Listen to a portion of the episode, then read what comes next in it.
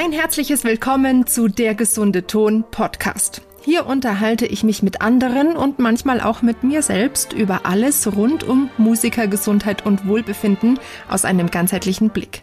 Mein Name ist Veronika, ich bin Hornistin und ganzheitlicher Coach für Herz, Hirn und Körper und ich helfe Musikern und Menschen wieder zurück in eine Funktion auf all diesen Ebenen.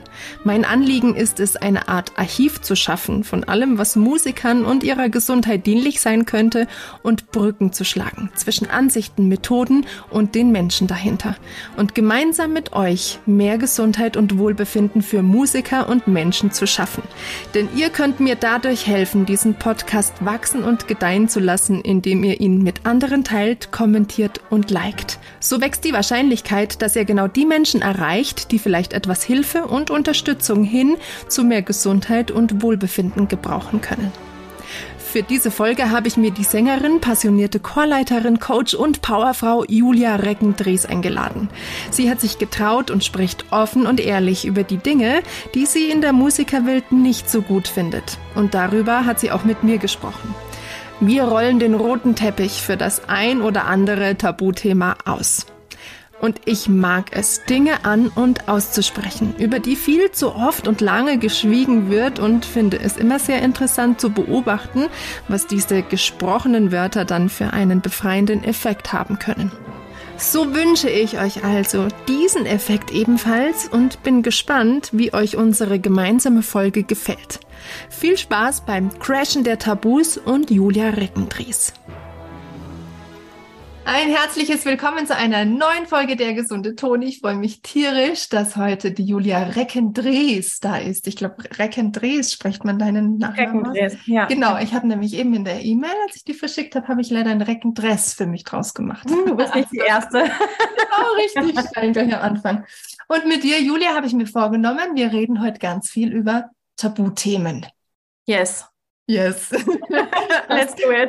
Bock. Okay. Also, ähm, du als Sängerin, ich habe dich wie viele andere, wie ich es immer wieder gerne erwähne, über Social Media gefunden. Du bist Sängerin und du hast mh, mm, vermehrt Tabuthemen auch ähm, in Social Media angesprochen, an, angeschrieben, angehämmert auf der Pinnwand. Ähm, und wie kommt es, erstmal so am Anfang, wie kommt es, dass du, dass du dich mit Tabuthemen so beschäftigst oder dass du, dass du was verändern willst? Was gibt es dann zündenden Funken oder kam das einfach so? Gute Frage. Ich glaube, ähm, einige der Themen, die ich so anspreche, die beschäftigen mich schon sehr, sehr lange. Ähm, innerhalb meiner Laufbahn, während des Studiums, nach, des, nach dem Studium, aber auch im, dann im Berufsleben, vor allem am Start des Berufslebens. Ähm, aber ein ausschlaggebender Punkt war natürlich die Corona-Krise, der erste Lockdown, weil ich, ähm, ja, ich meine, wir alle saßen zu Hause und hatten lauter Konzertabsagen und ganz vieles ausgefallen und ähm, und ich habe bemerkt, dass ich bei ganz vielen Konzerten froh war, dass sie ausgefallen sind und nicht traurig. Okay. Und habe, ähm, das ist mir erst gar nicht aufgefallen, aber so, je mehr Konzerte dazu kamen, desto öfter habe ich gedacht, Gott sei Dank fällt das aus. Und dann habe ich gedacht, ai, da ist irgendwas überhaupt nicht in Ordnung. Ähm, alle sind so traurig, dass alle Konzerte ausfallen. Und ich war natürlich auch bei einigen Konzerten sehr traurig, aber ich war bei einem Großteil der Konzerte froh, dass ich sie nicht singen muss ähm, und habe gedacht, oh je, was ist denn da los? Da, ich glaube, da muss ich mal hingucken. Mhm. Und habe äh, hab dann angefangen, mich mit den Themen einfach zu beschäftigen und mir meinen ganzen Haufen anzugucken, der da so, der sich da so aufgetürmt hat. Und dadurch kamen immer mehr Themen hoch und und ähm, ich habe gemerkt, ich bin mit dem Alltag nicht zufrieden. Ich bin, bin, mit vielen Dingen, die in der Branche so passieren, äh, nicht zufrieden. Ähm, eigentlich mache ich viele Dinge, die ich gar nicht machen will, ähm, weil ich vermittelt bekommen habe, nimm alles mit, was du kriegen kannst. Ähm, und habe dann Projekte gemacht oder mit Menschen gearbeitet, Menschen zusammengearbeitet, mit denen ich eigentlich gar nicht arbeiten wollte. Mhm. Wenn ich mir aussuchen könnte, was ich mache. Und ähm, es gibt ja diesen vermeintlichen Glauben, dass wir uns nicht aussuchen können, was wir machen. aber das stimmt einfach nicht. Und ähm, je mehr ich Nein gesagt habe zu Projekten, desto mehr Dinge kamen zu mir, die wirklich zu mir passen. Und es ist eben nicht so gewesen, dass der Kalender leer blieb, mhm. weil ich so Angst hatte vorher. Und ähm, ja, und, und, und in dieser Zeit ähm, habe ich viel geschrieben, ähm, viel auf Social Media gepostet, ähm, Newsletter angefangen, ähm, mich mit Themen beschäftigt, die ja, die die Branche betreffen, die sowohl die Profis betreffen als auch die Laien und habe angefangen darüber zu sprechen und habe viele Nachrichten bekommen, dass äh, Menschen froh sind, dass jemand das mal anspricht. dass du ja. das Schweigen brichst. Ja, mhm. ja und, ja. und ja, überhaupt da mal einen Blick drauf zu werfen, ne, ist für, für viele Menschen eine neue Perspektive, glaube ich. Ja, ja. Ähm, darf ich fragen, betrifft es, weil du ja auch Chorleiterin bist, betrifft, betraf es Konzerte, die sowohl als dich als Sängerin betreffen, als Akteurin äh, und genauso auch Chorkonzerte oder gab es da irgendwie eine Tendenz? Es betraf ausschließlich die Konzerte, wo ich als Sängerin beteiligt war. Okay, das ist ja schon mal ganz äh, interessant zu wissen. Mhm. Weißt du, weißt du für dich, wa wa warum das die Chorkonzerte nicht betrifft? Es waren auch Chorkonzerte. Ich mache ja ganz viel Chor und Ensemble als Sängerin. Ja. Ähm, warum betraf das nicht die Chorkonzerte meiner eigenen, weil das alles Programme waren, auf die ich Lust hatte? okay. Also ähm, du hattest mehr Entscheidungskraft vielleicht auch bei diesen Konzerten. Ja, schon. Ja, zumindest zu einem gewissen Teil auf jeden Fall. Mhm.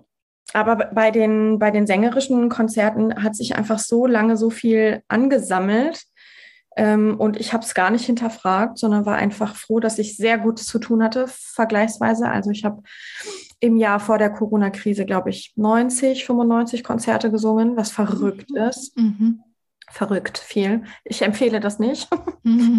Ähm, und natürlich waren da Sachen bei, auf die ich eigentlich keine Lust hatte und habe es aber nicht gemerkt. Ich habe es einfach währenddessen, während ich in diesem Hamsterrad war, nicht gemerkt, weil ich mir nicht genügend Zeit genommen habe ähm, und auch nicht nehmen konnte, ähm, das mal wirklich zu hinterfragen und zu reflektieren. Mhm. Ja.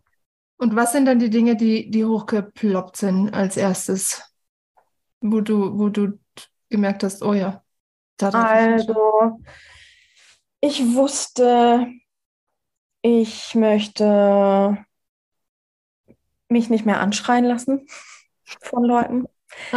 ich möchte gerne auf Augenhöhe arbeiten und, ähm, und es geht mit einigen, in einigen Projekten wunderbar und äh, ich fühle mich da total wohl, aber ich will einfach, dass die Sänger in einem Ensemble respektvoll behandelt werden. Mhm. Das ist das Erste. Mhm. Ähm, ich wusste, ich habe auf bestimmte Literatur keine Lust mehr, weil sie mich nicht, äh, weil sie mich nicht erfüllt. Und, äh, und dann ist mir aufgefallen, das klingt total bescheuert, aber ich kann natürlich aussuchen, was ich singe und was nicht. Und das habe ich lange Zeit überhaupt nicht so bewusst wahrgenommen. Und habe viel ähm, Literatur gesungen, die, ähm, ja, die die nicht viele Leute singen können. Also ich habe viel neue Musik beispielsweise gesungen, ja. viel ähm, zeitgenössische Musik, viele Uraufführungen. Und das können nicht viele Leute, das weiß ich. Ähm, die, da diese wahnsinnig hohen Töne und diese komplizierten Sachen vom Blatt zu singen und so, gar keine Frage. Aber nur weil ich was kann, heißt es das nicht, dass ich das machen muss. so. Weißt du? Ja. Ja. Ähm, ich ähm, ich habe dann einfach irgendwann entschieden, dass ich bestimmte Dinge einfach nicht mehr machen möchte. Ähm, mir war klar, ich will mit bestimmten Dirigenten nicht mehr zusammenarbeiten. Ähm, ich will bestimmte Schüler und Schülerinnen nicht mehr unterrichten, hm. ähm, von denen ich mich dann getrennt habe, beziehungsweise die ich gar nicht neu aufgenommen habe, wenn sie angefragt haben. Ja.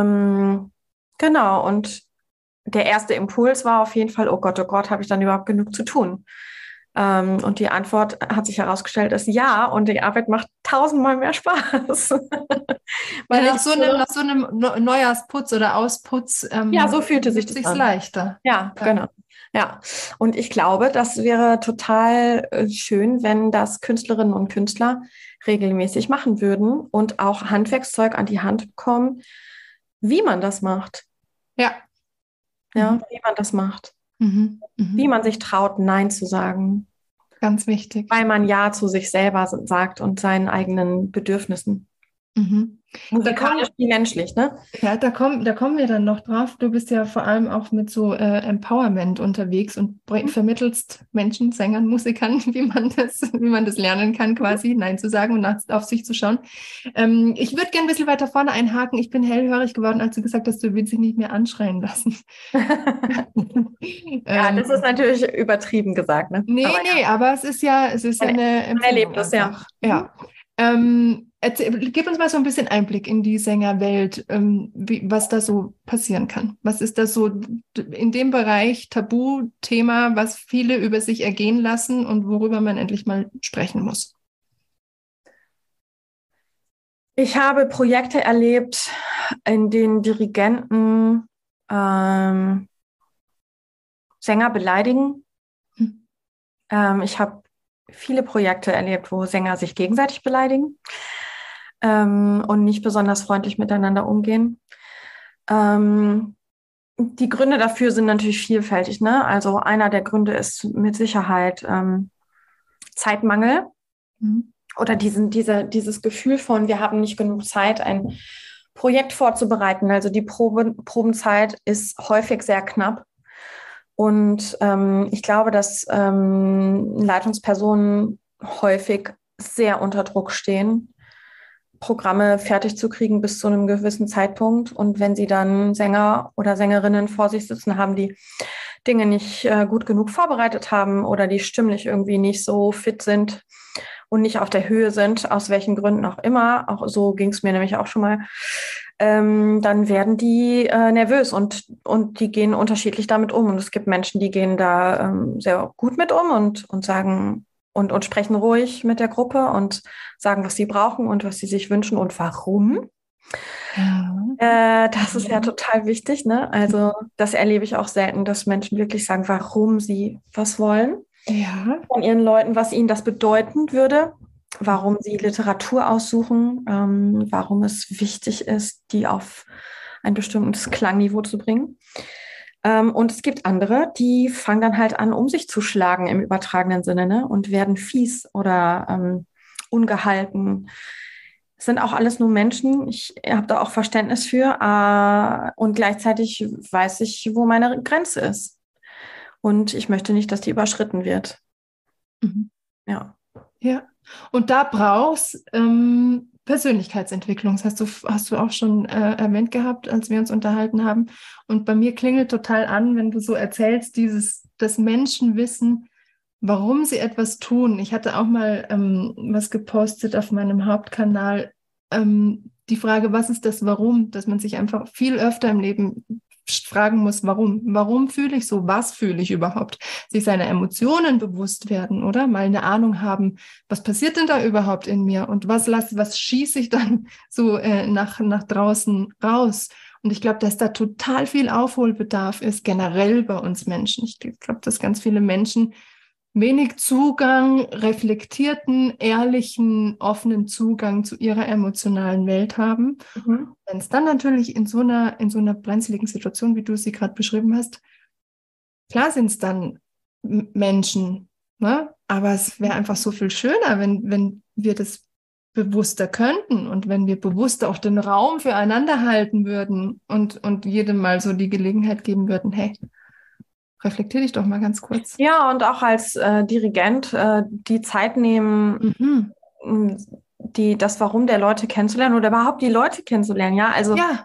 Äh, wie oft ist das in Profi-Ensembles so, dass der Dirigent einfach vor die Gruppe gestellt wird und dann arbeitet der mit so einem Haufen Leuten, den er eigentlich nicht kennt und manchmal kennen die Sänger sich untereinander auch nicht gut. Also Zeit dafür auch zu nehmen ähm, dass die Menschen sich kennenlernen und man musiziert einfach anders miteinander, wenn man sich vertrauen kann oder wenn man was weiß über den anderen. Ja. Ja. Machst du, ist das was, was du grundsätzlich versuchst mit deinen Chören und deinen Ensembles, wo du vorne ja. stehst, anders zu machen? Definitiv. Ja. Was wäre das so eine, so eine, mm, so ein markanter Punkt, wo du sagst, wenn du ein neues Projekt planst und, und ähm, Sänger zusammenkommen, die sich noch nicht so kennen? Gibt es da eine Art Ritual, was du einhältst oder machst du das frei nach Feeling, dass du merkst, ja, irgendwie haben alle einen guten Zugang zueinander oder da fehlt es noch ein bisschen? Ähm, es gibt unterschiedliche Herangehensweisen, aber ähm, Spiel und Spaß ist natürlich ein, ein wichtiger Teil, ohne dass das in dieses komische Kennenlernspiele ja. Zeug reingeht. Da ja. habe ich nämlich auch keine Lust drauf. Aber es gibt ganz viele Dinge aus der Theaterpädagogik, die man benutzen kann. Mhm ähm, Improvisationstheater und so. Da gibt es viele Spiele, die, wo man sich sehr schnell sehr gut kennenlernt. was ähm, zum Beispiel ein Spiel ist, was ich total gerne mag, ähm, äh, vollkommen anders, ist ähm, Zwei Wahrheiten und eine Lüge. Ähm, das habe ich mit einer Gruppe im Sommer gemacht. Äh, das war total schön. Also man setzt sich in Pärchen zusammen, immer Leute, die sich gar nicht kennen. Und jeder erzählt dem anderen zwei Wahrheiten und eine Lüge. Und der andere muss herausfinden, was Wahrheit und was Lüge ist. Und das ist total schön. Ja, das ist cool. Äh, da muss man nur ein bisschen Zeit geben vorher, dass die Leute sich das auch gut ausdenken können. Aber ähm, man erfährt einfach äh, total so random Facts über die andere Person und hat schon mal einen ersten Klickmoment. Ja, mhm. cool. Genau, das ist ganz cool. süß. Ja. Hast du dann das Gefühl, wenn so eine, so eine Basis geschaffen ist, weil ich glaube, du arbeitest auch mit Laienchören, oder? Mhm. Muss man ja schon immer, jetzt so aus meinem Instrumentalistenverständnis, ähm, muss man ja schon immer wieder ein bisschen an Stimmbildung regelmäßig dranbleiben und immer wieder so, ne? Also die machen das wahrscheinlich viel eigenverantwortlich, aber es gibt auch ein paar, wo man immer wieder mit hingreifen darf. Hast du denn das Gefühl, wenn du jetzt so, so eine Basis eher schaffst, dass ähm, sich das auch auf die Stimmen auswirkt. Ja, immens. Ja. Immens. Also der Klang ist ein komplett anderer, wenn, wenn, kein, wenn es keine Konflikte gibt. Mhm.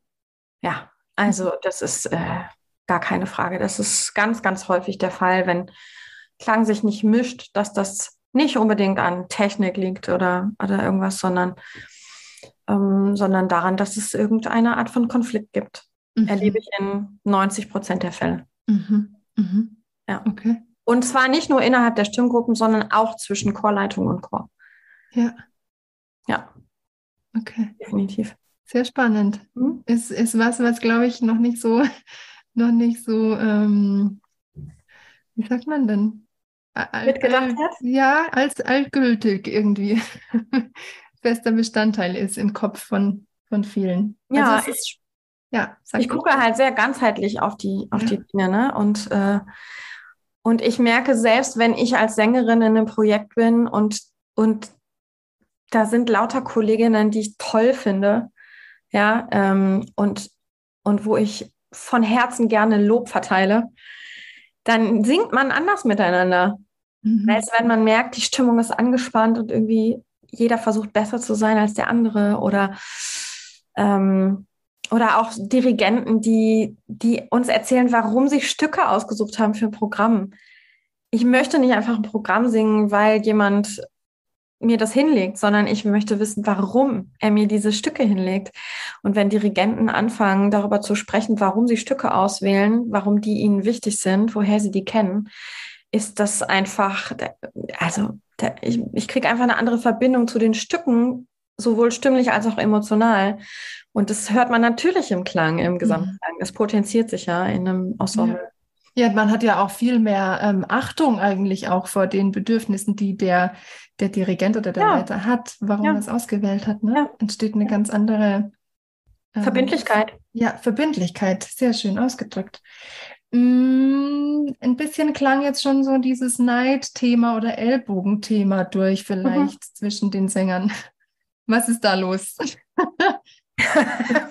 das frage ich mich auch. Ach, wie, wo soll ich da anfangen? Ich habe es das erste Mal erlebt in der Musikhochschule. Mhm. Äh, die fragen, wo du studiert hast? Ja, ich habe in Köln an der Hochschule studiert und in Düsseldorf. Mhm. Und ja, das ist, ähm, ich glaube, also jetzt in Retrospektive, ehrlich gesagt, das habe ich damals natürlich nicht so gesehen, ähm, als ich mittendrin steckte. So. Aber in Retrospektive denke ich, dass ähm, dadurch, dass wir den ganzen Tag kritisiert werden und immer nur auf Fehler geguckt wird und wie man die verbessern kann, ähm, ja, ist man, glaube ich, immer in so einem Mangeldenken drin und guckt, was läuft bei dem anderen besser. Und dass dann Neid einen Nährboden bekommt, wundert mich nicht. Mhm. Ähm, wie viele Konzerte hat der andere? Wie hoch sind die Töne? Was singt er für Repertoire? Ist die Stimme größer oder kleiner? An welchem Haus singt derjenige oder mit welchen Leuten arbeitet derjenige zusammen? Wie viele Schüler hat jemand? Ähm, als wäre die Anzahl an Konzerten oder Schülern ein Maßstab dafür, wie gut jemand ist. Das stimmt ja einfach nicht. Ne? Das ist ja korreliert nicht unbedingt immer miteinander. Mhm. Ähm, und, äh, und ja, und das, das erlebt man auch dann im Berufsalltag. Also das, das kennen wir alle, dass man zu Projekten hinkommt und die erste Frage ist, ah ja, und wer bist du? Wo kommst du her? Wo singst du sonst? Mit wem arbeitest du? Und dann gibt es so ein Name-Dropping manchmal. Kennst du das? Mm, ja, ja, vielleicht nicht, nicht ganz so. Ja, ja, ich glaube, ich bin da nicht, ich bin da irgendwie, habe ich eine gute eine gute Natur, dass ich sowas gar nicht mitbekomme. Mhm. Ich verpenne ganz viel. Aber ja, ich kann mir vorstellen, was du meinst. Ja. Das erlebe ich auf jeden Fall. Und mhm. habe ich jetzt vor kurzem nochmal erlebt. Da, da äh, habe ich mit einer Kollegin gesprochen und die fragte auch sofort, wie läuft es hier und wie läuft es da und wo bist du denn im Moment und wer ist da denn nochmal der Dirigent? Und ja, ich glaube, dahinter steckt eigentlich eine Angst, ne? Also eine Angst vor ziemlich sicher Ablehnung, ähm, Angst vor nicht genug sein, mhm. ähm, nicht gut genug sein, nicht hoch genug singen, nicht schnell genug singen, nicht. Mhm. Ich weiß nicht was. Äh, ja, die Angst, nicht geliebt zu werden, vor allem. Ja. ja. ja. Und ja. Äh, das ist natürlich total toxisch, wenn man auf der Bühne steht. Ja. Ja, und immer nur nach Anerkennung im Außen sucht, statt im Innen. Ja, wenn man sich seine Stärken einfach irgendwie, ähm, wenn man die für sich mal besser akzeptieren kann, dann muss man nicht mit so Verachtung um sich schmeißen. Ich habe Verachtung schon, äh, schon öfter mal in meinen Podcast-Folgen auch angesprochen, auch mit Mike Baum habe ich darüber gesprochen, der ist auch äh, Coach.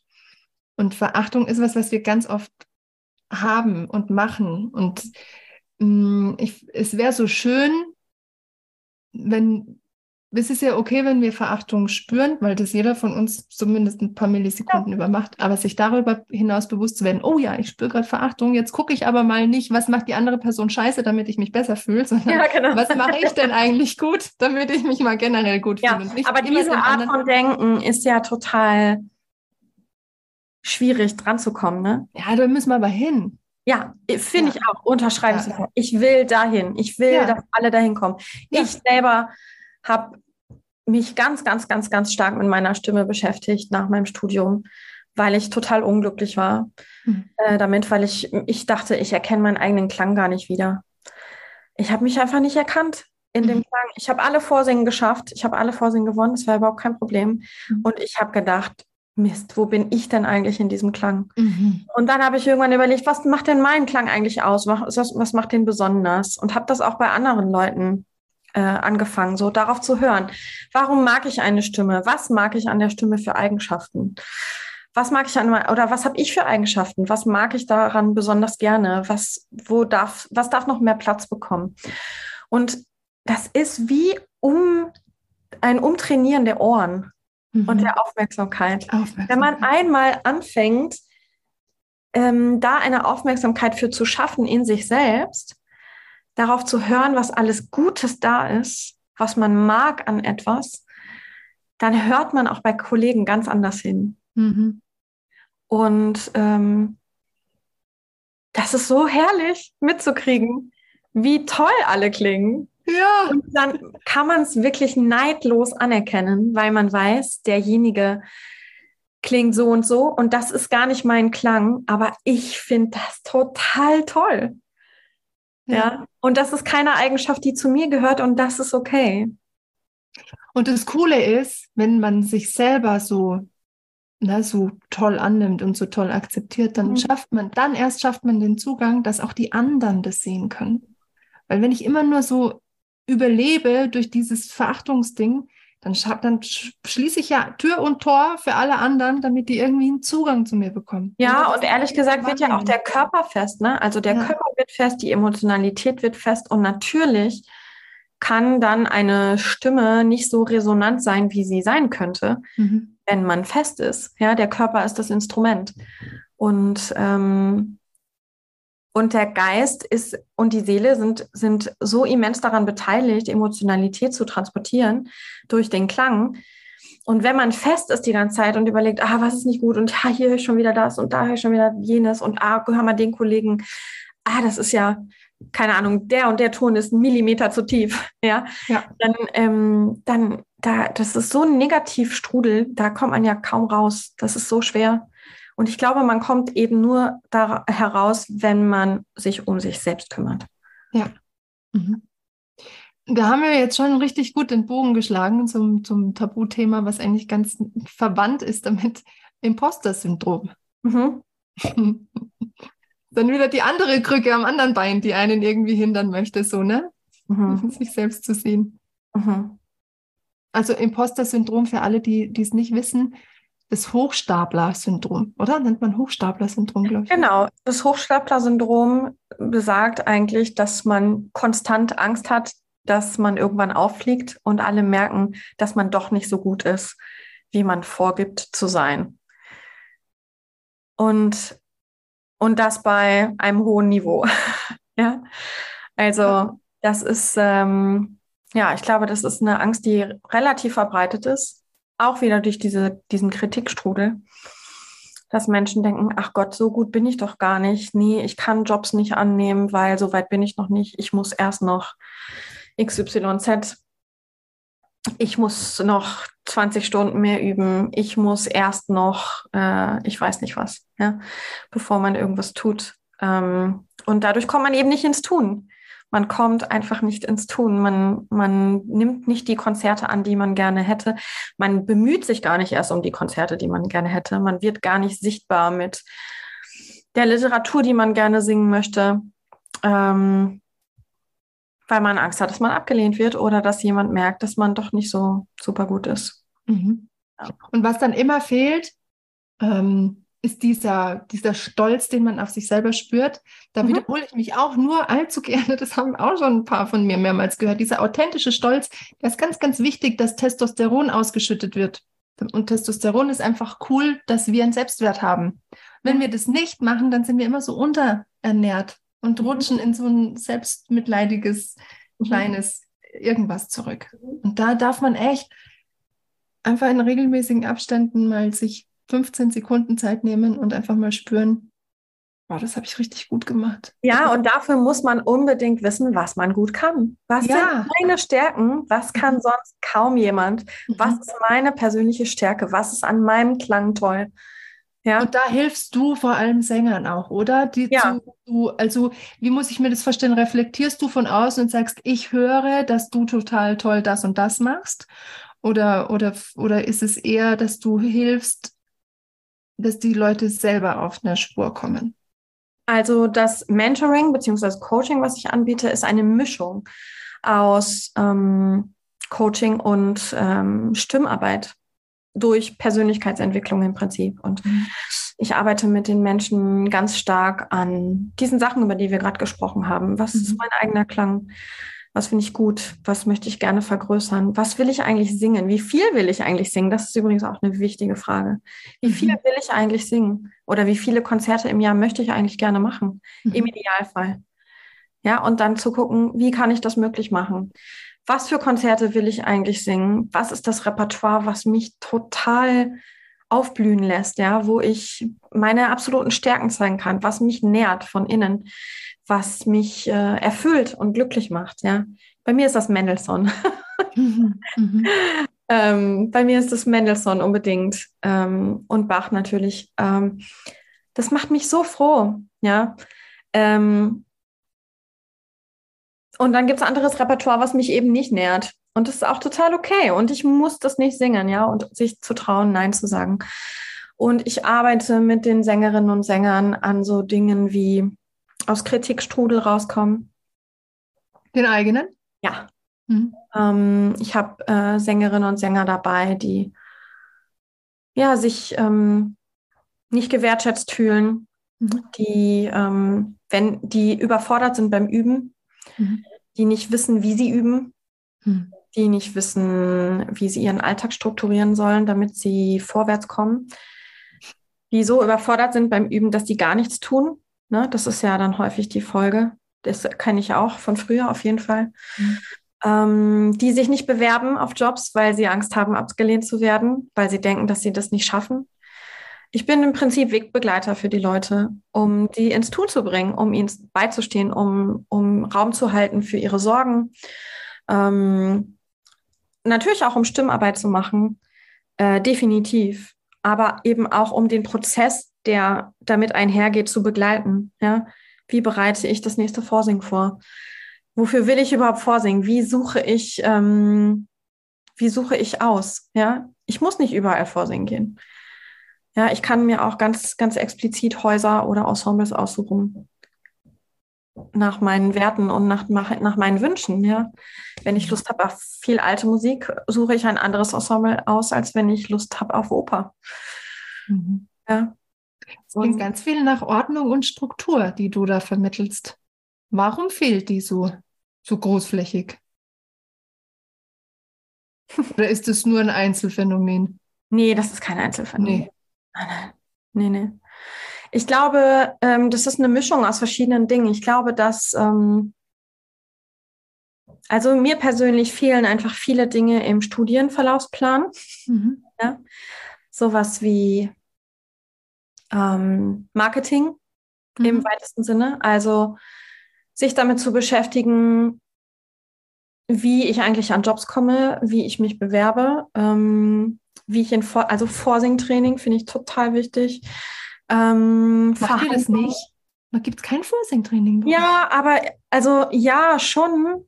Aber es wird nicht doch zum Beispiel darüber gesprochen, wie die Bewerbungsphase abläuft. Okay. Und wenn man vorsingen geht, muss man auch mal ganz klar sagen, ich kann es nur für den Ensemblebereich sagen, ähm, gibt es relativ wenig Transparenz darüber, was erwartet wird. Ja, die Stücke werden natürlich kommuniziert, definitiv. Aber zum Beispiel, wenn man Chorstellen vorsingt beim, beim Rundfunk, dann ähm, ist nicht klar, soll ich das solistisch vorsingen? Soll ich das so singen, als würden fünf andere Kolleginnen neben mir stehen? Wollen die Vibrato? Wollen die Non-Vibrato? Äh, was, was, wollen die, was wollen die haben? Und natürlich ist man als, gerade als Ensemblesänger und auch im Orchester stelle ich mir das so vor. Ich habe keine Ahnung von Orchester. ähm, ähm, ist man natürlich ähm, wie ein Chamäleon.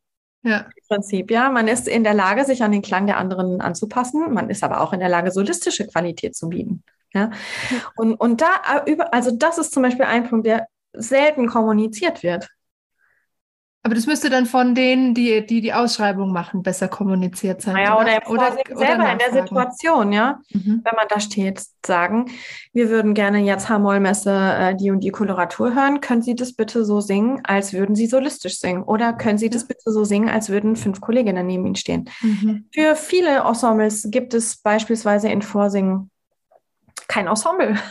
ja, man singt solistisch vor ja. und es wird in sehr wenigen äh, Chören äh, Ensemble-Singen äh, verlangt mit anderen Sängern zusammen. Was vollkommen paradox ist eigentlich. Was ne? absolut paradox ist. Und es wäre natürlich ein leichtes, da vier oder fünf andere Sänger hinzustellen und zu sagen, wir singen jetzt mal, ähm, keine Ahnung, eine Bachmotette zusammen. Ja, oder ein Teil daraus. Und wir gucken mal, wie du dich in den Klang einfügst. Ob du führen kannst, ob du dich zurücknehmen kannst ähm, wie du deine Farbe anpasst an die anderen, wie du phrasierst mit den anderen. Das wird nicht gemacht. Sehr wenig. Es wird mehr, aber sehr wenig. Mhm. Ja, und, und darüber wird nicht gesprochen an den Hochschulen. Also das kommt im Vorsing-Training nicht vor. Mhm. Ja, wie wähle ich überhaupt die Jobs aus? Ähm, wie verhandle ich, mhm. wenn wir über Geld sprechen? Ja, wie mache ich mhm. eigentlich meine Preise? Wie kalkuliere ich? Wie mache ich eine Steuererklärung? Wie mache ich meine Buchhaltung? Äh, wie kalkuliere ich Preise für Schüler? Wie viel kann ich eigentlich unterrichten, damit noch Zeit bleibt für, ähm, für mein eigenes Üben, für meine Konzertvorbereitung und für die Projekte, die mir am Herzen liegen? Ähm, wie finde ich meinen Klang? Meinen authentischen Klang, nicht den Klang, den XY hören will oder so macht man das seit 50 Jahren oder seit 150 Jahren, mhm. sondern wie finde ich meinen authentischen Klang. Das sind, äh, das sind Dinge, die, die mir gefehlt haben. und die ich sehe immer noch fehlen.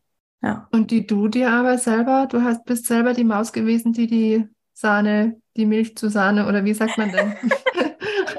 Bild, wenn die, wenn, die, wenn, die, wenn die Maus die Sahne steif strampelt, dass sie rauskrabbeln kann. Gibt es auch irgendeinen so Film? Aha, das kenne ich nicht. wahrscheinlich Tom und Jerry wahrscheinlich. Das ist ein seltsames Bild von dir. Also du hast dich quasi selbst am, am Schopf rausgezogen. So. Ja, ähm, einfach weil, ja, in dieser, in dieser, vor allem in der Corona-Zeit habe ich einfach gemerkt, das geht so nicht weiter dass ich froh bin, wenn Konzerte abgesagt werden. Was ist da los? Da habe ich mich nochmal damit beschäftigt, was mein Warum ist, mhm. was ich eigentlich gerne machen will, was eigentlich ursprünglich mal mein Traum war. Ich meine, wir alle haben mal angefangen, Musik zu studieren und Musik zu machen, noch früher. Mhm. Aus einem bestimmten Grund, weil wir Freude daran hatten. Diese Freude geht bei so vielen Menschen verloren durch diese ganze Kritik ständig. Mhm. Ja. Mhm. Ähm, und ich auch glaube, da muss ich ganz kurz zwischenhaken. Ich glaube, es gibt auch so viele, die gar nicht wissen, warum sie das machen. Mhm. Und da lohnt es sich auch mal zu fragen, warum mache ich das eigentlich? Genau. Wäre ich lieber Schreiner geworden?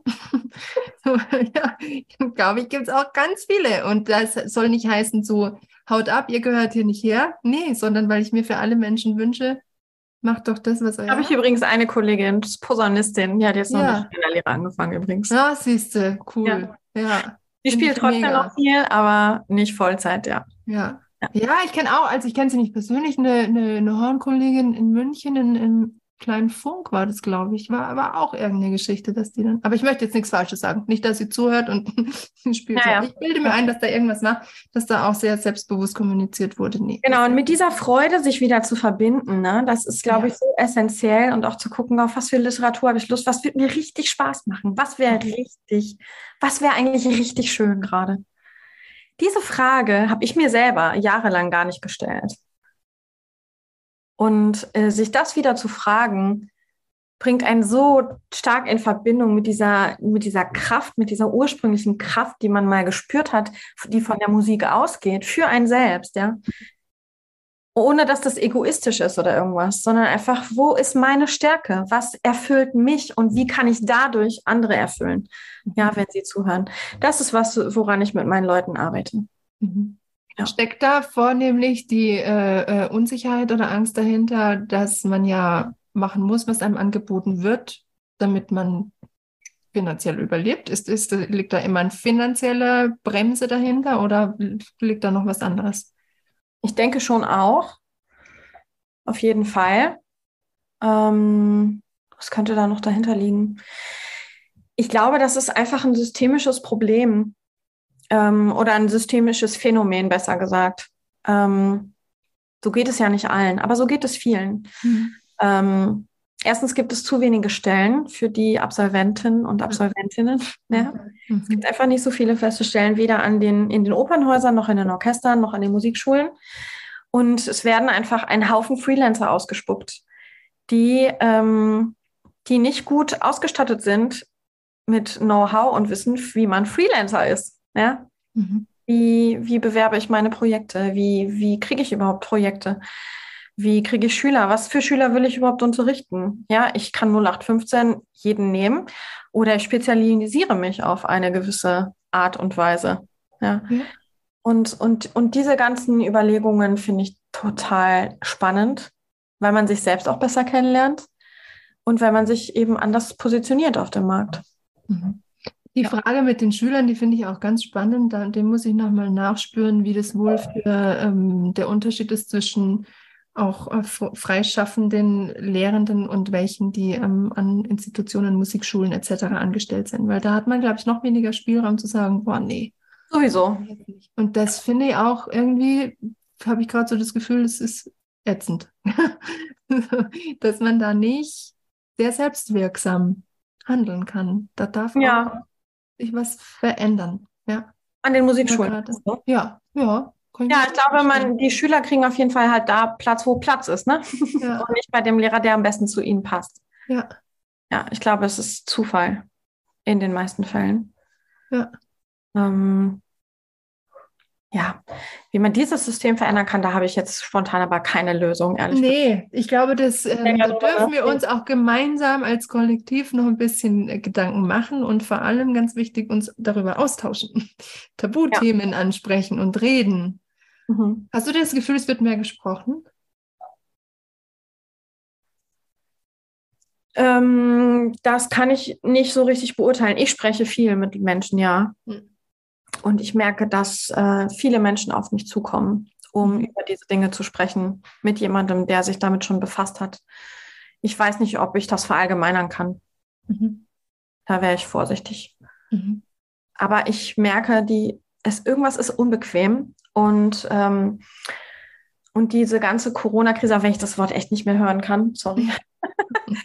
die hat viel an die Oberfläche gebracht, was vorher schon da war und so unter der Oberfläche gebrodelt hat. Und jetzt kommt es irgendwie so, tritt es zutage. Dafür ist es doch gut. Ja, denke ich auch. Ja. Dafür was, wird sowas nutze, auf jeden ja. Fall. Und ich denke, dadurch sprechen Menschen mehr miteinander. Mhm. Aber ich weiß nicht, ob man das verallgemeinern kann. Mhm. Und ich weiß auch nicht, ob allen bewusst ist, was gerade so zwickt. Nee, das ist es nämlich. Das, das lag mir auch auf der Zunge. Das kommt erst. Ist, man merkt so, irgendwas ist komisch. Ich weiß nur nicht was. Aber machen wir einfach mal weiter. Mir wird schon nichts sein. Genau. Und ich glaube aber, dass das nicht so einfach Zeit, weitergemacht, ja. Ja, genau. Ich glaube, dass es über die Zeit immer mehr so äh, neuralgische Punkte geben wird, wo es wo es klickt bei manchen. Soll jetzt nicht bedeuten, so, ja, ich weiß es jetzt besser, es muss klicken bei euch, sondern ich, aber ich glaube einfach, dass es ganz viel äh, sich verändern wird und ganz viel anderes Bewusstsein da ist, weil es unbequem ist, weil einem auffällt, wie unbequem das ist, wenn man mhm. ständig so verknotet irgendwo rumhockt. Total. Ja, und in lauter Projekten hängt oder mit Leuten zusammenarbeitet, wo man sich nicht gesehen fühlt. Auch. Ja, ne? ja, genau. Ja. Mhm. Mm, wir haben noch ein paar, ein paar Themen. Ähm, ganz am Anfang hast du es schon angesprochen, dieses Blattsingen bei euch Sängern. Mhm. Ist ein Riesentabuthema. Oder ist es ein Tabuthema? Oder ist es eher ein etwas, was verändert werden darf? Es ist ein unangenehmes Thema auf jeden Fall. Okay. Für viele, glaube ja. ich. Wenn es aufgedeckt wird. Ja. Ja, ich glaube schon. Also ich, ähm, ich erlebe das eben an den an den, an den Hochschulen oder habe das an den Hochschulen erlebt, dass es einen sehr, sehr, sehr großen Teil von Gesangsstudenten gibt und Studentinnen, die, ähm, die nicht vom Blatt sehen können, mhm. keine Noten lesen können. Mhm. Es sind ja zwei verschiedene Dinge, ne? Also das eine ist das Notenlesen und das andere ist das vom Blatt singen. Das sind zwei sehr unterschiedliche Dinge. Das ist mir ganz wichtig zu sagen. Nur weil man Noten lesen kann, heißt das nicht, dass man das direkt in Stimme umsetzen kann. Naja, es geht ja auch darum, Intervalle zu interpretieren oder zu kennen. Und ja, genau. Es braucht eine körperliche, genau, braucht eine körperliche Interpretation, mhm. äh, äh, Repräsentation, Entschuldigung. Mhm. Es braucht eine körperliche Repräsentation der Töne. Mhm. Ähm, Embodiment könnte man sagen. Ja. ja. Mhm. Und ähm, ja, und ich glaube, man kann auf dem Papier sehen, da steht C, D, E, F, G. Das heißt aber noch lange nicht, dass man das singen kann. Ja. Ähm, und äh, ja, das ist ein Skill. Ich würde sagen, es ist ein Skill. Es ist einfach ein, eine Fähigkeit, die man äh, braucht für den Alltag als äh, Berufsmusiker und Berufsmusikerin, den viele nicht haben. Und ähm, es wird Unmengen an Zeit und Geld ausgegeben für Korrepetitoren, die einem Repertoire beibringen, ähm, weil man es selber nicht äh, lesen kann. Mhm. Und ähm, das finde ich eine Katastrophe. Mhm. Dass, ähm, dass Menschen von einer Hochschule ein ähm, Abschlusszeugnis bekommen ähm, und diesen Basic Skill nicht können. Sie können im Prinzip die Sprache nicht lesen, in der sie sich jeden Tag bewegen. Und ähm, das ist kein Vorwurf an die Sänger, überhaupt mhm. nicht. Ich habe von vielen meiner, ähm, meiner Klientinnen ähm, gehört, dass sie nach Hilfe gefragt haben im Studium. Und da wurde nur gesagt, naja, das musst du halt üben. Aber wie man mhm. das übt und mit welcher Methode oder mit welchem System, das äh, wird nicht vermittelt. Und ich habe selber natürlich Blatzing äh, gemacht in der Hochschule auch. Ähm, ich konnte es aber vor dem Studium. Und ähm, trotzdem war es Pflichtprogramm in meinem Studienverlaufsplan. Und da saßen wir immer nur für ein Semester zusammen und haben das geübt, ohne System, vollkommen ohne System. Ja. Und die meisten konnten am Ende dieses Semesters nicht mal einen Bachchoral vom Blatt singen. Und das ist wirklich das, der, die, der, der absolute Basic-Fall. Ne? Ja. Ähm, und wir nehmen uns im Studium Zeit, um neue Stücke zu lernen, sehr viel Zeit, um neue Stücke zu lernen. Und im, wenn man dann im realen Berufsleben steht, weiß man, dass man meistens nicht viel Zeit hat, neue Stücke zu lernen, ja, dass die Probenzeit knapp ist, dass man sehr viele Konzerte im Jahr singt, die man vorbereiten muss. Und da hat man nicht ein halbes Jahr Zeit, um ein Konzert vorzubereiten, sondern meistens nur ein paar Wochen. Ja, und, und wenn man da so eine Hürde hat, überhaupt dieses Material zu lesen, wie soll man da befreit in ähm, Proben reingehen oder Einspringer annehmen? Genau, oder für feste Stellen vorsingen. Ja, ich kriege sehr viele Nachrichten von, von Menschen, die sagen, ich brauche unbedingt so einen Kurs, ich gehe nicht vorsingen, weil ich das nicht kann. Und ich habe Angst, dass jemand das merkt. Mhm. Es, ist total, es ist mir total peinlich. Also es ist sehr schambehaftet. Ja. Ähm, aber ich, ich weiß nicht, wie ich es lernen soll. Und ich, ich, ich schaffe das nicht alleine. Mhm. Ich weiß gar nicht, wo ich anfangen soll. Weil es ist natürlich sehr komplex. Es ist nicht schwer. Es ist nicht, es ist nicht schwer, aber es ist ein komplexes System, weil viele Ebenen gleichzeitig laufen. Ne? Mhm. Läuft Tonhöhe, Rhythmus, Harmonie, gerne noch Dynamik und Text mhm. gleichzeitig. Und das alles auf Anhieb zu sehen, zu lesen und umzusetzen mit einer guten Technik. Ja, der technische Aspekt kommt ja noch dazu. Mhm. Das ist eine große Kunst auf jeden Fall. Mhm. Ja. Wie hast du das denn gelernt? Ursprünglich. Ja. Oder wie kam das, dass du das so gut kannst? Ursprünglich kam das so, dass ich diese Woche noch drüber gesprochen, mhm. ähm, als ich mit Klavier angefangen habe. Also ich habe äh, ich habe äh, Blockflöte gelernt und ich hatte musikalische Früherziehung. Da wurde natürlich schon die Basis dafür gelegt. Und ich wollte unbedingt Klavier spielen. Und ähm, ich habe keinen Platz gekriegt an der Musikschule, weil es alles voll war. Und dann habe ich mich ans Klavier gesetzt und mit meiner Blockflöte und habe das A gesucht hm. oder gespielt und habe das auf der Tastatur gesucht und dann habe ich abgezählt. Nach mhm. oben und nach unten ich habe jeden Tag Stunden vor dem Klavier verbracht und Töne abgezählt. Also du hast quasi transponieren dir gleich schon mal selber beigebracht. Nein, nee. Oder, hab, oder ein Verständnis. Ich habe das A auf, der, auf den Notenlinien gesehen. Nee, das, ich ja. wusste, wo das ist. Ich wusste ja. nach dem Klang dann, wo das auf dem Klavier ist. Und dann habe ich auf den Noten gesehen, da ist ein C unten drin, habe ich gezählt. A, eins, zwei, drei, vier, runter. Mhm. Ja, habe ich auf den Tasten so viele nach unten ja. gezählt. Und dann wusste ich, wo das C ist. Und ich habe versucht, das ah. zu merken, so nach und nach. Ne? Also sehr einfache Stücke am Anfang und dann immer schwieriger. Und dann hatte ich meine erste Klavierprobestunde äh, ein halbes Jahr später oder so und habe C-Dur-Präludium gespielt von Bach. Mhm. Also ich habe Violin und Bassschlüssel gelernt. Ja. Dir selber beigebracht. Ja. Ja, krass. Ja.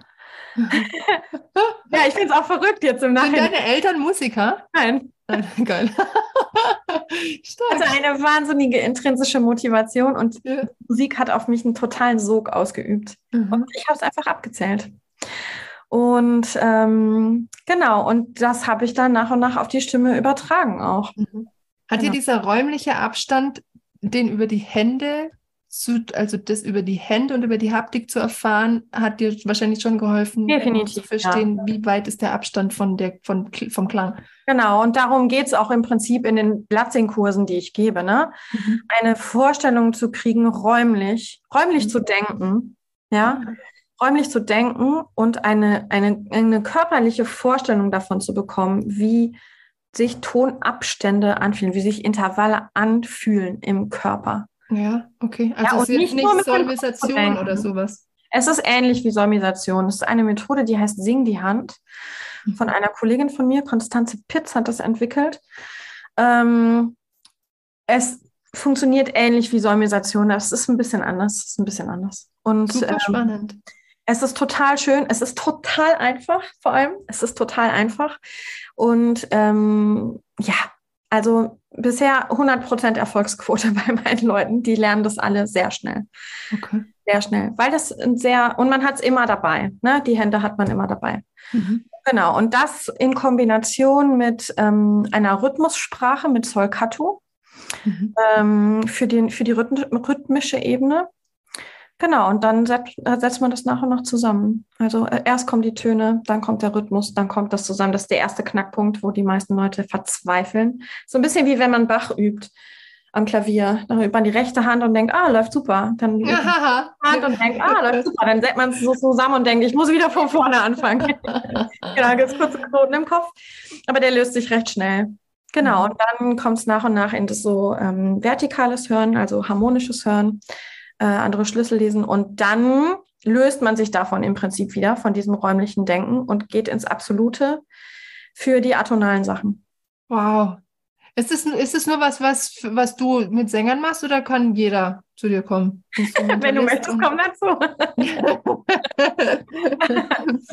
ja, ich habe schon auch Bedarf tatsächlich. Also ich hatte, vorm Studium hatten wir ähm, war ich an der Berufsfachschule und da haben wir ganz viel Solmisation gemacht. Mhm. Aber pff, kam jetzt auch nicht so an mich ran. Mhm. Aber ich hatte schon weitaus besseren Grundstein und habe dieses Phänomen, eben in so Kursen zu sitzen, wo Blatt singen oder vom Blatt spielen oder wie auch immer äh, ähm, da ein, zwei Semester gemacht wird, wo ich mir dachte, ah, da hat jetzt aber nicht wirklich jeder irgendwas mitnehmen können, außer die ECTS-Punkte da am Ende. Mhm. Ja, wobei das bei mir, also ich habe am Anfang noch ähm, normal äh, Diplom studiert und dann erst mein Master war quasi in diesem ECTS. Mhm.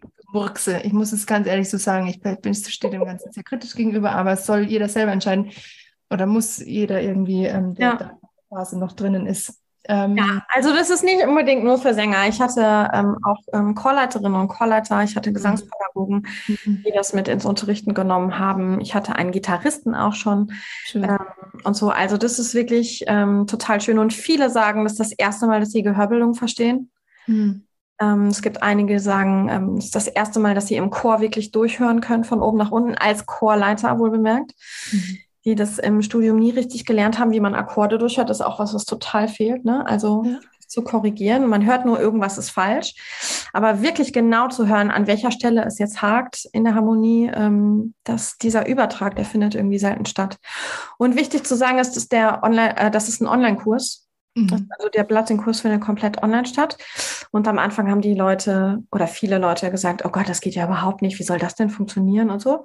Aber das ist super. Es ist so gut, weil ich mit den Leuten in Kleingruppen arbeite, je nachdem, an welchem Punkt die stehen. Es gibt einige, die sind rhythmisch super fit und dafür tonal total langsam. Es gibt andere, die sind tonal sehr weit, aber können rhythmisch eigentlich Viertel und äh, Sechzehntel nicht unterscheiden, so ungefähr. Mhm. Ja, ähm, das ist sehr unterschiedlich.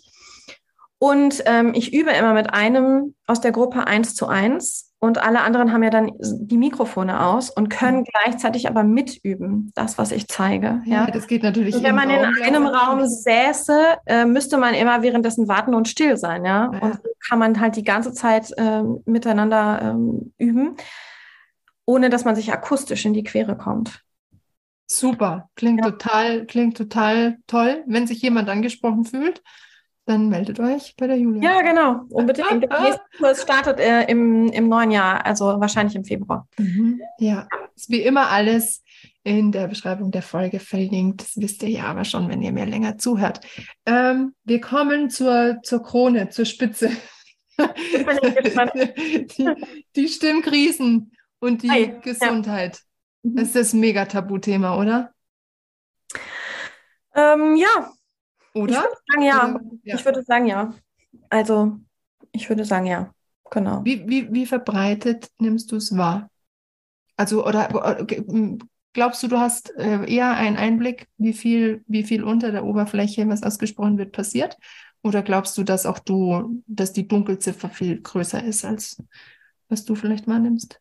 Ja, die wird sicherlich größer sein. Also erstmal ist ja die Frage, was ist überhaupt eine Stimmkrise? Mhm kann ja alles Mögliche sein. Ne? Das kann ja eine mentale Krise sein, die zu stimmlichen Problemen führt. Mhm. Es kann äh, tatsächlich auf Stimmlippenebene eine Krise sein. Es kann auf technischer Ebene eine Krise sein.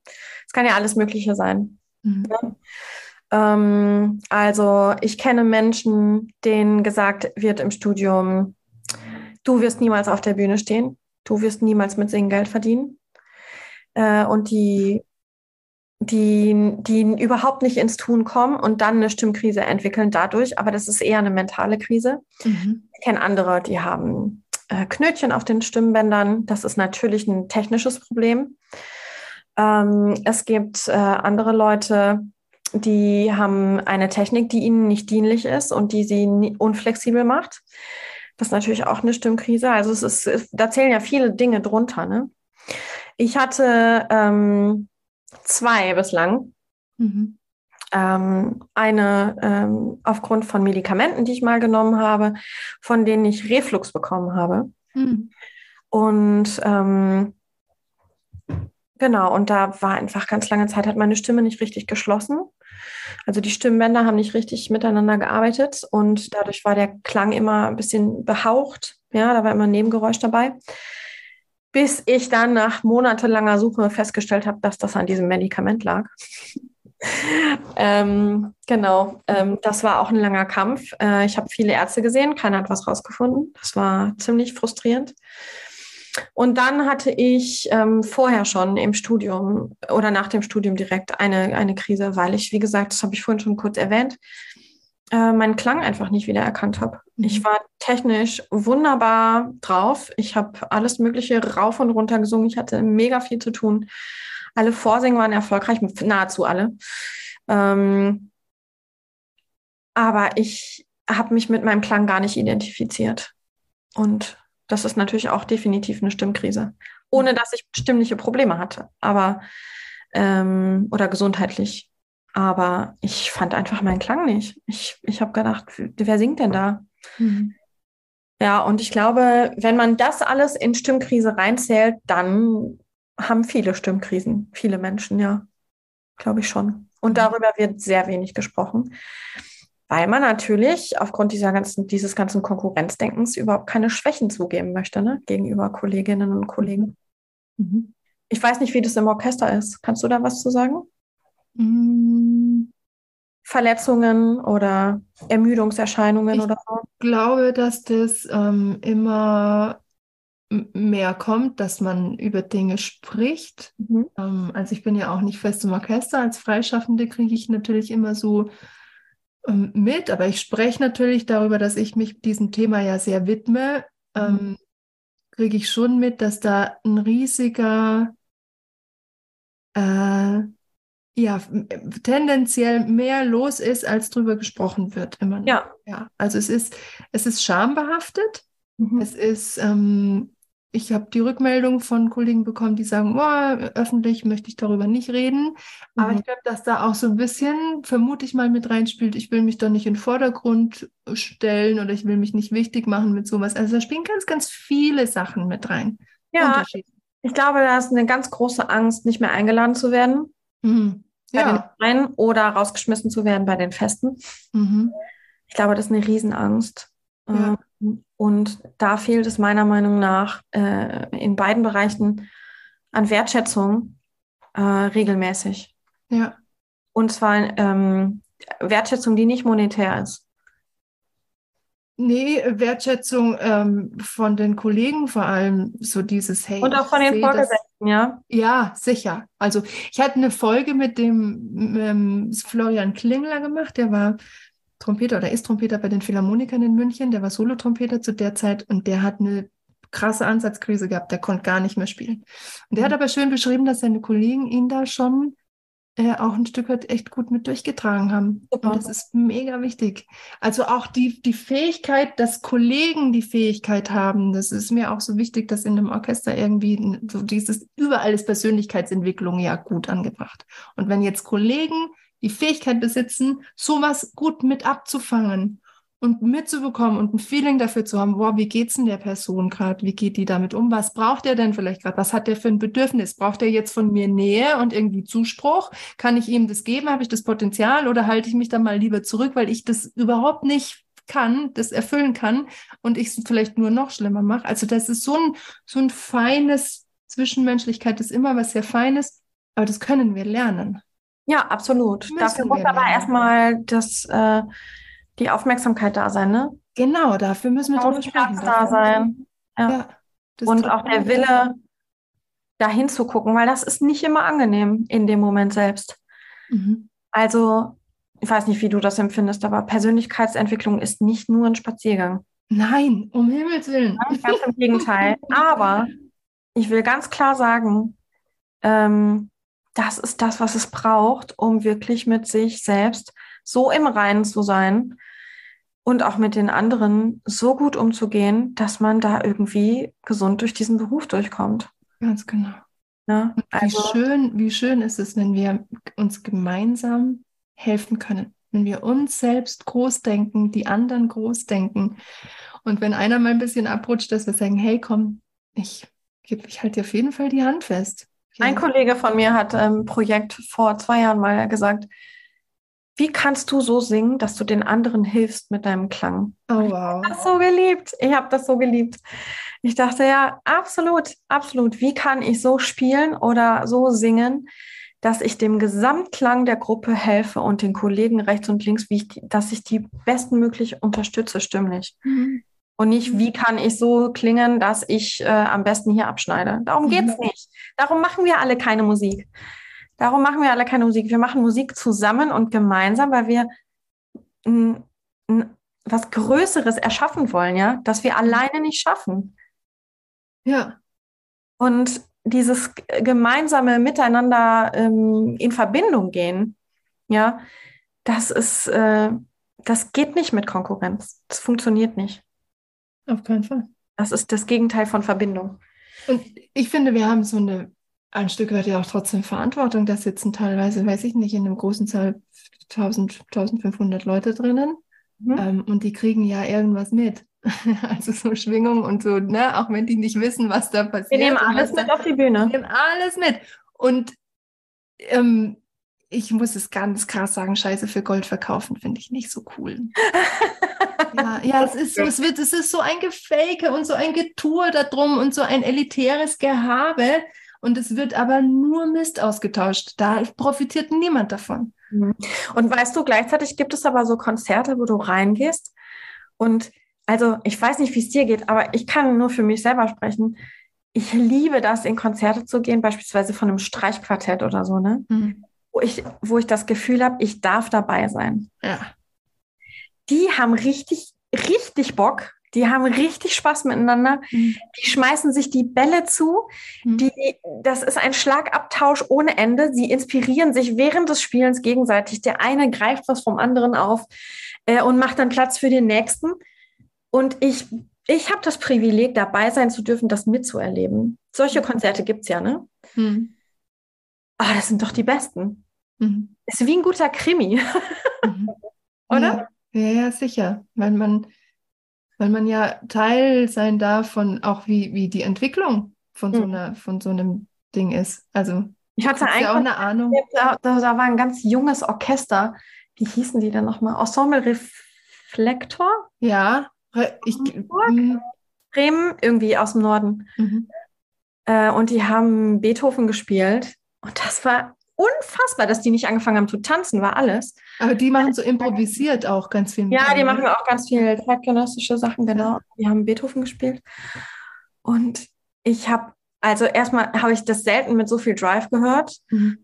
Und ähm, und die haben sich wirklich zu, zugezwinkert die ganze Zeit mhm. und so aneinander gelehnt und zusammen irgendwelche mhm. Sachen gemacht und so. Und ich dachte, boah, boah, die haben, die, die haben das Feuer, was wir alle irgendwann mal gespürt haben, warum wir angefangen haben, Musik zu machen. Ja. Weil wir das wollen. Ja. Ja, das war großartig. Und ich glaube, dass das möglich ist für alle. Ich glaube, dass das möglich ist in, in Festanstellungen. Ich glaube, dass es möglich ist in der freien Szene, wenn alle sich den Haufen angucken und die unbequeme Arbeit machen. Ja, und, und mit sich selber aufräumen. Mhm. Ja, ja, genau. Also es ist, es ist tatsächlich ein, der erste Schritt beginnt immer bei sich selber und man muss was, man muss es wollen. Man muss wollen, dass man sich selbst oder gemeinsam mit jemand anderem da so ein paar Dinge in die Mangel nimmt und sich einmal von rechts auf links drehen lässt, vielleicht auch. Hm. Und das ist währenddessen mega unangenehm voll. Also ich habe ich aber auch schön, oder? Man ja, kann natürlich. Ja.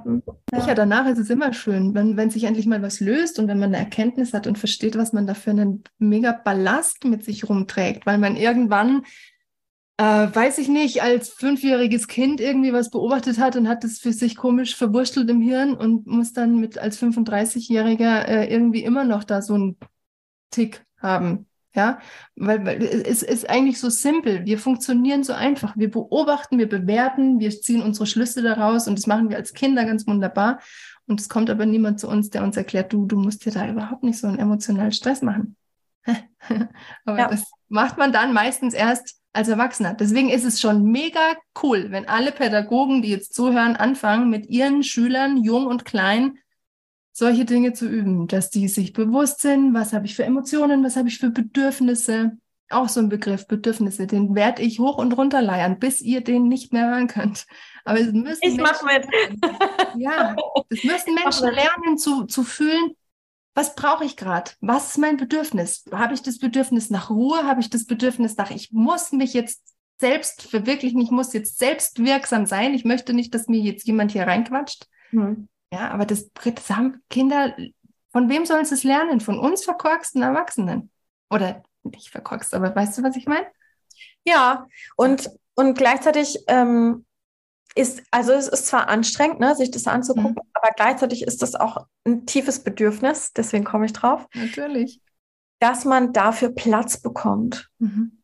Ja, und dass dafür Raum da ist, dass jemand mit einem darüber spricht.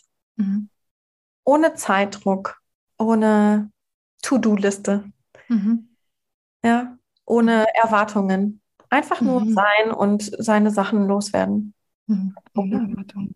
Ja. Schöne Vision von der Zukunft, die immer greifbarer wird. Ja, finde ich auch. Oder? Worauf ja. wir dazu steuern. Und da war, sagen wir es jetzt nochmal zum Abschluss, diese Corona-Zeit doch sehr hilfreich. Finde ich.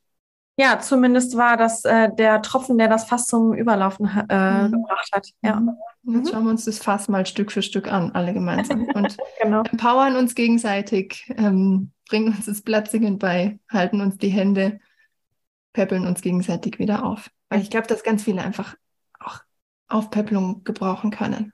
Ja, ja und jemanden, der an sie glaubt. Mhm. Mhm. Wenn sie es selber nicht schaffen. Ja. Mhm. Sehr schön. Ja. Julia, vielen Dank für deine Arbeit. Vielen Dank für das, was du machst und vielen Dank für das schöne Gespräch. Sehr gerne.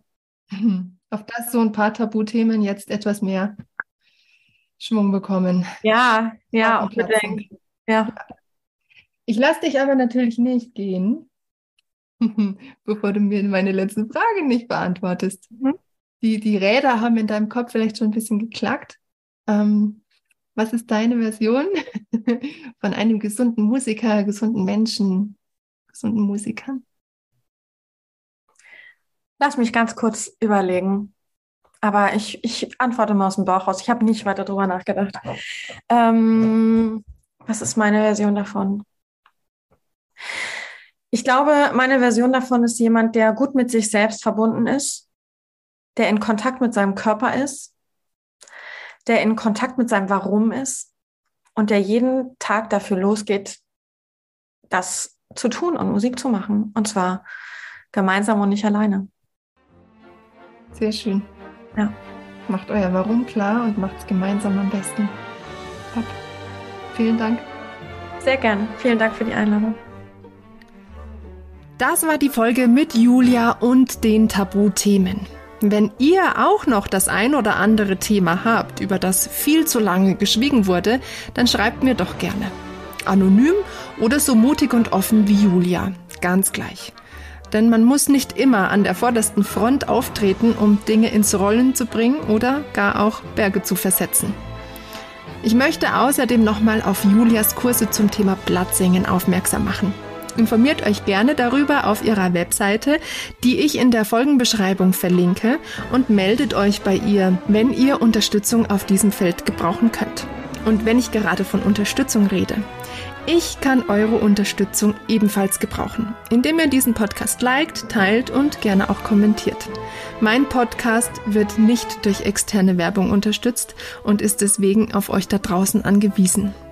Es würde mich also riesig freuen, wenn wir so gemeinsam die Botschaft von Gesundheit und Wohlbefinden in unserem Berufs- und Passionsfeld weiter in die Welt tragen. Somit wünsche ich euch also wie immer gesunde Töne, viel Freude beim Musizieren und Leben und bis zum nächsten Mal. Eure Veronika.